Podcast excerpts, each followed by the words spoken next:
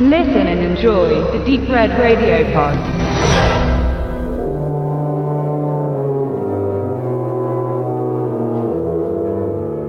Nachdem der Italiener Mario Bava nach einem erfolglosen Kunststudium seinen Vater als Kameramann beim Film unterstützte, wurde er bald selbst zu einem. Nachdem er auch als Regieassistent eingesetzt wurde, kam es nicht selten dazu, dass er Arbeiten vollenden musste, die die eigentlich verantwortlichen Regisseure nicht beendet hatten, durften oder wollten.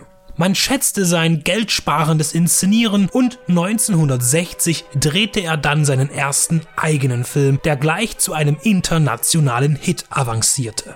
La Magera del Demonio, auf Deutsch Die Maske des Teufels oder Dämons. Das klingt schon ganz gut, aber der deutsche Verleih entschied sich durch die vorkommende Vampirthematik Dracula aus der Mottenkiste zu holen und benannte ihn mit Die Stunde, wenn Dracula kommt.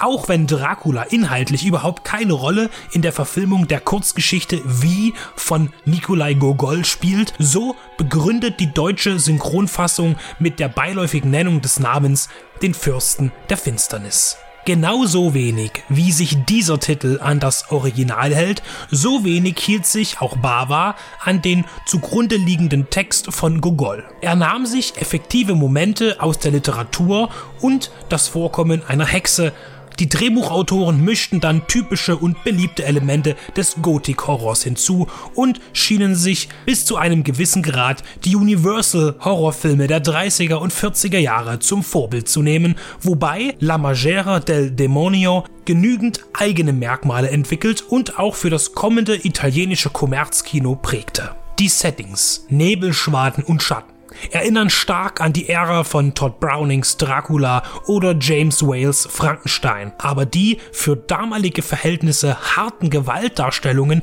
heben sich von den klassischen Vorgängern ab. Das zu Beginn visuell bestechend umgesetzte Aufsetzen einer Schandmaske mit vielen groben Nägeln im Inneren auf ein Gesicht birgt einen kurzen herben Gore-Effekt. Trotz der fehlenden und womöglich verdeutlichenden Farben, es wurde in Schwarz-Weiß gefilmt, ist dieser Moment schockierend und einprägsam. In Deutschland wurde diese Einstellung fürs Kino entfernt. In England war der Film noch jahrelang komplett verboten. Zur Handlung. Die Hexe Asa verflucht ihre Peiniger, als sie bei einer inquisitionellen Bestrafung getötet wird. Nach 200 Jahren erwacht sie durch die Unachtsamkeit eines Arztes zu neuem Leben. Als noch sehr schwache Kreatur muss sie sich nun der Kräfte anderer bedienen, um ihr Potenzial voll wiederherstellen zu können. Dazu benutzt sie die Handlanger, die sie durch einen Bann zum Gefolge macht. An diesem Punkt ist dann doch eindeutig eine Ähnlichkeit mit Dracula zu erkennen. Es ist das Ziel, denen die Lebenskräfte zu entziehen, die die Nachkommen ihrer Mörder sind. Unter ihnen die Fürstentochter Katja, die fortan um ihr Leben bangen muss und mit der Hilfe des adretten Jungmediziners André, dessen Kollege die Hexe versehentlich zurück in die irdische Welt holte, versuchen sie Asa endgültig ins Jenseits zu befördern. Die junge britische Schauspielerin Barbara Steele wurde erkoren, eine Doppelrolle zu übernehmen. Sie verkörpert die Hexe Asa und zugleich die Fürstentochter, der sie nach dem Leben trachtet. Das passt sehr gut, denn Asa stammt selbst aus dem Geschlecht jener, die sie damals brutal richteten. Ihr jugendliches Gesicht, die spitze Nase und die ausdrucksstarken Augen schaffen beides. Das liebliche und das diabolische Antlitz. Sie weiß es zu verzaubern und wurde mit Bavas eigentlichem Debüt über Nacht weltweit bekannt.